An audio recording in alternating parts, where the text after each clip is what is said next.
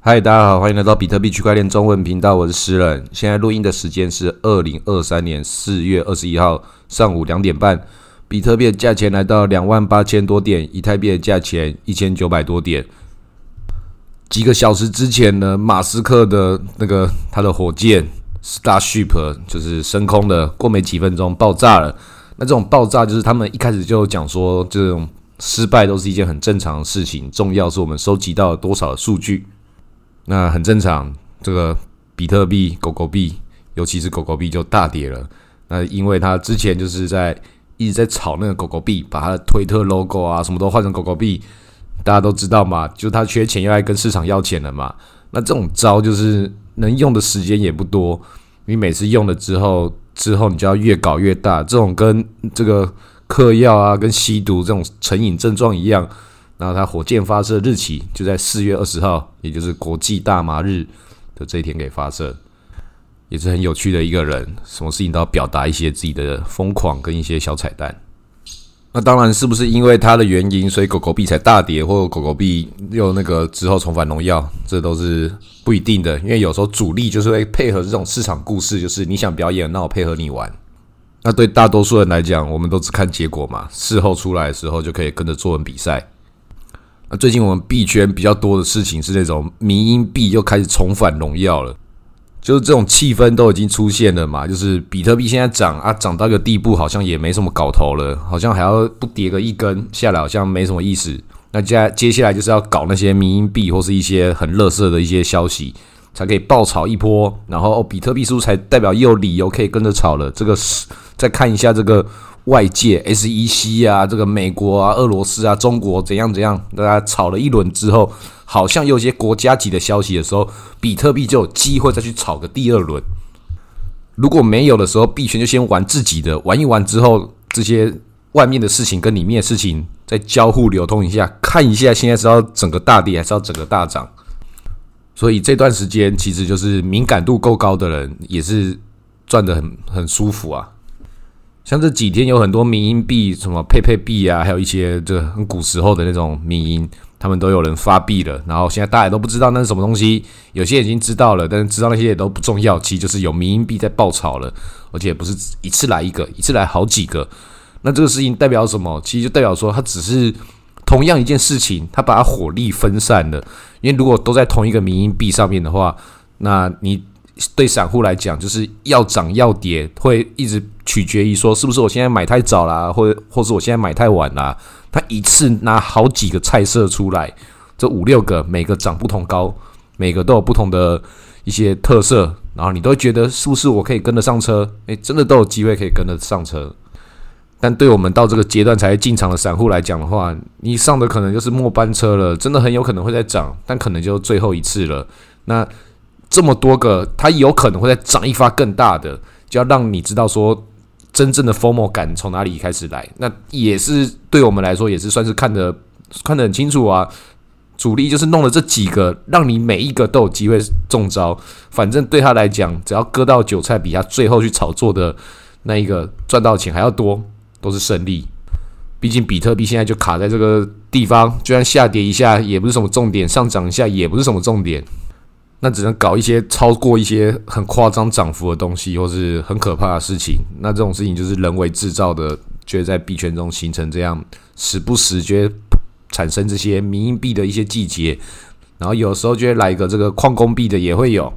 像前阵子很红的 KAS，最近也是很多人在讨论。那是更多年以前也有那个杜亚币啊，也都是这种矿工币，总是会有一两个跑出来。那上一波牛市的就是狗狗币嘛，它同时是民营又是矿工币，所以我这个两三年前特别一直强调狗狗币真的很有机会，就是也是这个历史韵律而已。那现在这个历史韵律都可以看出来，他们的这个跑来跑去。那现在这个狗狗币自己在跌，其他民营币在涨，就是他们已经做出某种程度上的脱钩了。这些事情的效果都已经不重要了，就从小圈子玩到大圈子，再从大圈子玩回自己的小圈子，就只是把人家。带进来说，哎，你们全世界人都可以看一下我们比特币，也可以看一下我们狗狗币哦，是这个全世界金融发展的希望，而且我们是很欢乐的啊！进来之后，哎，感谢你进来了，好，我们拿其他乐色币来割你，欢迎成为一家人。所以其实现在真的要观察的是，到底有没有外面的资金在进来我们币圈呐，还是我们自己在里面币圈里面炒自己的，然后割同一批的韭菜？那这样的震荡，我相信还会持续好长一段时间。虽然在我们比特币从六万呐，然后跌到这个一万多，这个东西好好好大的一个跌幅哦，感觉好刺激哦。或之前从这个一万多，然后一路砰砰砰涨到这个六万，这种状况，在我们现在看来，很多人会觉得说。是不是币圈在等那个接下来还会再跌到更深的谷底，或者是现在就要一路反弹，成为解救这个金融秩序、传统银行那边崩溃的一个希望？那这个两个两个剧本都是很有可能啊，但是更有可能的就是这两个剧本都可能，然后政府一下打压，一下支持，那看起来大家就是要在这中间震荡啊，这是我的想法。因为只要在中间这个震荡，比特币这个一万多到三万多，这个也已经很大了吧？那对我们老币圈来讲的话，这感觉还好吧？才两倍而已。那对他们来讲，就是那就很有的炒啦，很有的割啦。你们继续玩你们自己的，我们大资金在外面做大资金的事情，你们在里面玩你们自己小朋友，里面还有其他乐色币可以去割人呐。你们不是很会玩吗？就大家这个大风吹排排站，玩个一两轮之后，大家才知道接下来。跟真正的这个世界韵律、传统金融那边的牛市，它才会重新让大家考虑，是不是真的要重新好好看待这个市场中的发展？不然现在这个涨跟跌，什么市场都不算。那预计比特币的减半是二零二四年的四月。你想，如果现在真的重返牛市，只要重新往上涨的话，那这个要花几个月时间涨到个六万？那涨到那个时候，又到明年要减半的时候。这个时候是要出货，还是要重新因为减半重新上涨？所以现在这个上涨，它就变成卡在这个中间。它继续涨的话也不合理。遇到下一个题材的时候，好消息也要反过来变成坏消息。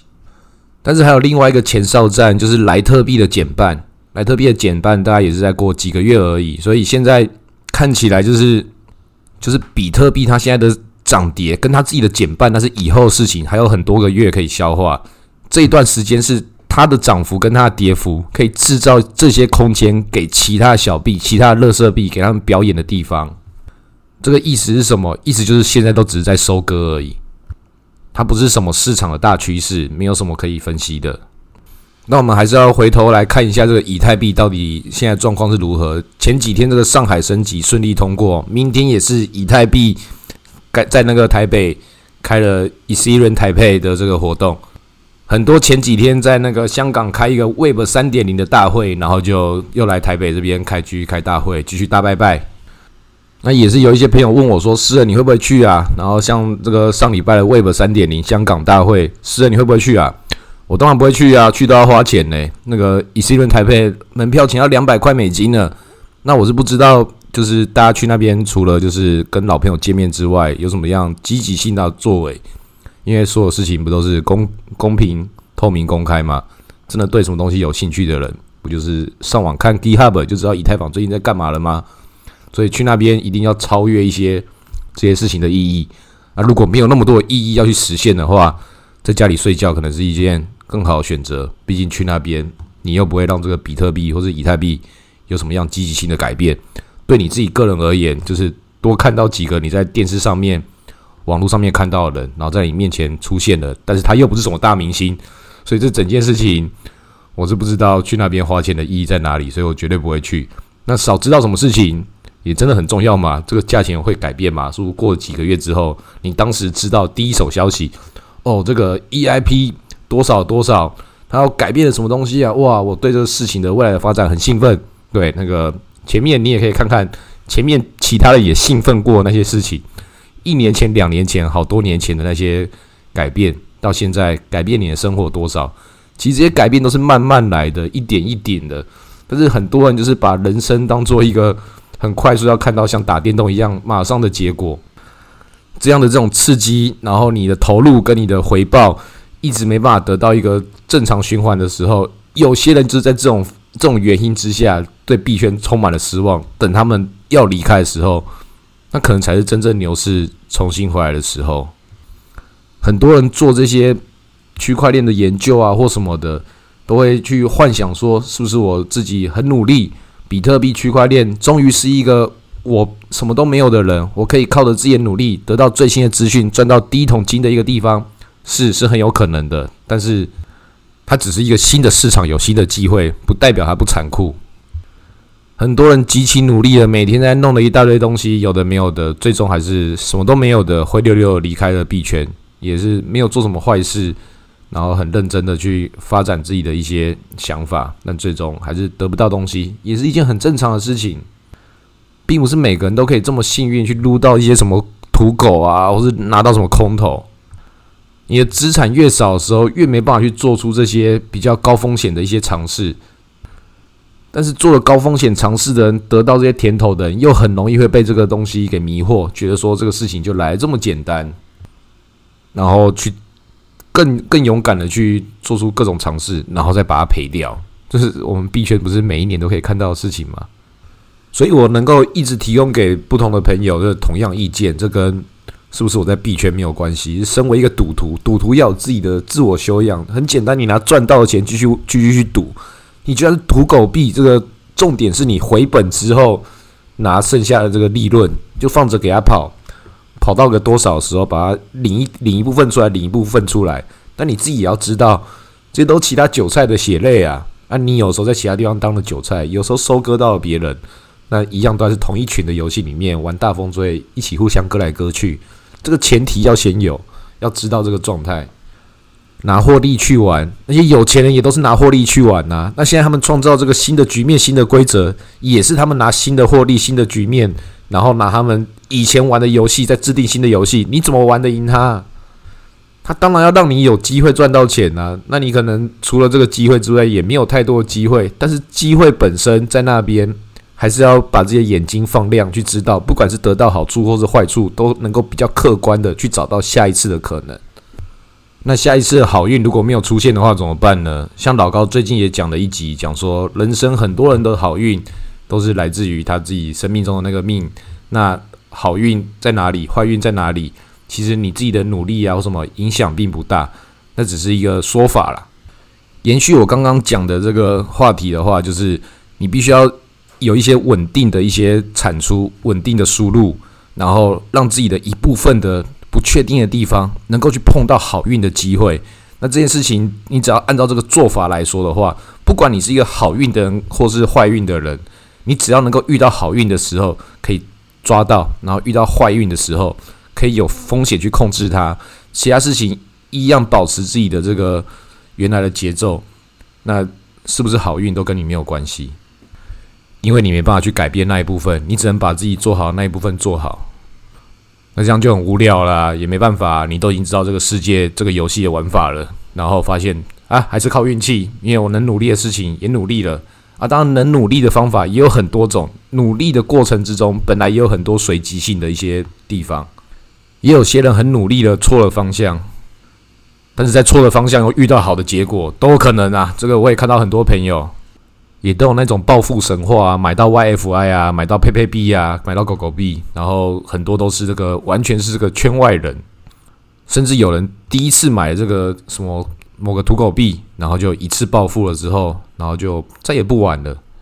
听到的时候，很多人都对这种故事都会非常的这个羡慕，但是你要知道，那都是少数啊。而我刚好听到这些故事的人，也都是比较类似我刚刚讲那种。那种特质就是拿获利去玩，然后就是感受到了，来试试看，试个一把，然后就走人。对于这种一次性的，它根本就没有什么对跟错的问题，所以才会有这么多这个币圈土狗神话，就是因为很多人做了一些违反常识、违反常理的事情，然后得到一些好的结果，也才有很多被迷惑的人觉得说，是不是就是要反着做才可以赚到钱？然后就是其真正大部分反着做的都还是要赔钱。然后不管怎么样，这些都是。归纳而言就是运气，但是那些不幸的人，他没办法去把这个心胸给打开，去看到说我该如何去得到这些好运，而是在想说是不是我的努力不够，是不是我没办法从中找到这些规律，继续的陷入其中，继续把这个事情往下越想越复杂，然后最终就是换了一个方法去解释这件事情，就是算了，我不要了，就是错误的方法得到错误的结果。那些错误方法得到正确结果的那些幸运儿，也只是人生中的一部分的幸运而已。但是我们在币圈就会看到很多人这种情绪起伏啊，这真的很 N 型化。就一部分的人是这样，另外一部分就是心态都很平静，他什么事情都无所谓了。这个分两种人，一种是真的财富自由了，一种是就是嗯，我都看过了，像我一样还没有财富自由，但是这些招都玩过了。正是因为我们想要财富自由，才要去分析这些我们所遇到的事情，也是看过这么多的韭菜的。眼泪也才知道自己也只是一个韭菜而已。那我跟一些圈外的朋友也是有讨论过这些事情，然后跟我之前给的一些建议一样，就是白天工作，晚上念书，假日批判。那刚好对我而言，我自己的工作就在这个币圈里面录节目啊，做其他事情，所以我躲不掉啊，还是回到这个比特币里面来。那我其他的朋友他们就可以去。一样去工作啊，然后赚钱，然后买了比特币，问一下，哎，私人最近怎么样啊？哦，没事哦，跟之前一样哦。哦，好，那差不多，之后我们过几年再看，它会涨到多少哦？啊，一样啊，可以不用关比特币，日子一样岁月静好啊。虽然他工作其他地方有他其他的一些难处，或是有些挑战，但是他不用管这些事情的纷纷扰扰。那我刚好就在这里要看这些事情的波涛汹涌，所以对我个人而言比较矛盾啊，就。啊，跟大家讲说不要管这些事情，然后自己就是啊，我也不知道不要管呢。我不管的话就是很正常，因为我自己就告诉大家看这些事情没有意义。但是我不管的话，就嗯，那我就不用工作了吗？我就不用赚钱了吗？那就有可能就是不管你是做什么像比特币这么刺激的事情，或者做其他朝九晚五上班一样的工作，最终有些事情都会变得很无聊。那有时候那也蛮好的。我有朋友就会说：“诗人，你好像最近真的是很不认真录节目哦，我都没有看到更新哦。如果很想我的话，可以去把以前的节目听一听啊。我觉得以前的事情比较有趣，我也比较有热情。但现在也不能说是没有热情啊，就是也不用录节目来浪费大家时间。真的有什么大事的时候，像最近这几天这个事情，就是哦，值得来把它讲一讲啊。当然，这这些事情过几天之后也没有意义了。但是就是告诉大家，诶，比特币还在这里，我也还在。”录节目也还在工作，一样白天工作，晚上念书，假日批判。那有一些这个比较热情的朋友，这也是跟我讲说：“是人，你录节目，如果在熊市的时候，你要这样录节目的话就不对了。你牛市的时候那样录节目很好，熊市的时候没有人在管什么投资了，你就要讲讲你自己啊，讲讲你的生活啊。这个我觉得是非常奇怪啊！大家熊市的时候还有心情去听别人讲他自己家庭啊、自己人生的一些废话吗？”我说可以谈谈你的兴趣啊，谈谈你看什么电视，看了什么书啊，还会在听你节目的人，没有人在听什么比特币，就是在听你私人在讲话而已。就像古癌啊，或者其他的台通，谁这边听他们讲要赚钱要投资的，就是有个声音在陪他们，他们习惯了，所以你要多多讲讲你的事情，大家就要听这个节奏。这种习惯的力量也是蛮可怕的。如果我真的觉得大家如果建立就是会像看我的节目啊、听我的节目，那如果你没有赚钱的话，或是对你的人生没有什么帮助的话，就真的也不用浪费时间。因为我也没有因为更多人听了节目，然后我赚到钱，所以这个还好，就是大家互相自己能够各取所需就好了。但如果还要就是真的是听听我这个平常做了一些事情的话，就是我最近在看最近。看书有一本书叫做《毒枭经济学》，里面刚开头的时候，马上就讲到我们比特币，就是说它是这个地下经济里面很重要的一个组成。那这种卖毒品啊，它也是一个全球企业。那既然它并不是一个公司，它就很多这些他们地下化的一些经济运作的模式，他们没有法律保障，那他们用什么样的制度跟什么样的规章来？来进行他们的这个商业运作，那同时就又被政府打压，还有一些监法监管单位、交通啊各种的。那其实跟我们币圈之中也有很多很像，虽然我们不是违法的，但是我们有一段时间是经历过就是违法的这段时间，然后也有很长一段经历，包含现在都是被打压的。那看起来就很多很相近的一个地方，这是我看这本书给我一些小启发。他们会有着类似公司结构，但是不在公司体制管辖之下。大家因为要达成某件事情，比如说是送货，不管是送毒品，或像现在的这些快递公司，他们的工作内容是一样的。那他们既然是同样的工作内容，做同样生意，他们自己就有自己的一些行规。那这种模式就跟道组织其实也很像，所以很多人讲说道组织有多神奇或什么的，没有道组织的这件事情，古时候也没有公司这件事情，那时候也有经济活动啊，只是因为我们人类的经济越来越频繁之后，然后才发展出公司这个体制，来让这个经济活动有一些完善的制度。但到更现在的时候，是公司这个体制已经有点不够用了，然后左派思想又重新起来，资源跟跟这个利益要还给这个劳动人民，他才会有这个新的道组织的这个精神喊话。但它并不是一个多先进的一种科技，只是用新的科技来完成本来旧的一些事情。所以我看了这本书，跟币圈有什么关系的这个体会，我跟大家分享一下。那之后录节目可能也会有，就是最后一两分钟这种小单元，要么水急速，要么就是告诉一些朋友说：“哦，好，我分享哦。”我还是希望可以节目是让大家赚钱的，不是来大家听这个床边节目的。那之前讲过是先报好四年啦，四年还没到，我现在录节目才录几年，所以那是以后的事情，下次再带大家赚钱。现在先这样，熊市就这样，好好过过好这个接下来的日子，每一天都很重要。好，今天录到这里，谢谢大家。